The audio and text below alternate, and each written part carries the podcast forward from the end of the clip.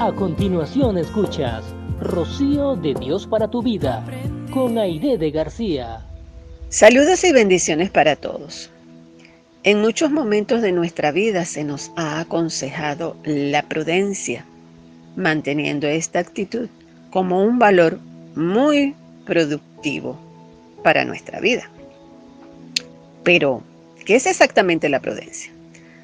En la Biblia aparecen muchos versículos sobre este tema pero me llama mucho la atención el que aparece en Proverbios capítulo 13, versículo 16, donde dice, Todo hombre prudente procede con sabiduría, mas el necio manifestará necedad.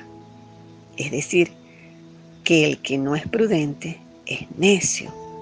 Santo Dios, la prudencia es uno de los valores más importantes que significa ser cuidadosos en nuestra manera de vivir, en nuestra manera de hablar, saber distinguir lo malo y lo bueno, tener un buen sentido común, no solo para nuestra vida, sino para con todos los que nos rodean. Y no hay mejor manera de ser prudentes que teniendo presente la palabra de Dios en cualquier área de nuestra vida. Debemos estar atentos y no caer en imprudencias o dejarnos llevar por los necios, como lo dice la Biblia. Seamos prudentes en nuestras relaciones. Tratemos a los demás como nos gustaría ser tratados. Seamos prudentes en nuestras decisiones. Pensemos siempre antes de hablar y no prometamos lo que no podremos cumplir.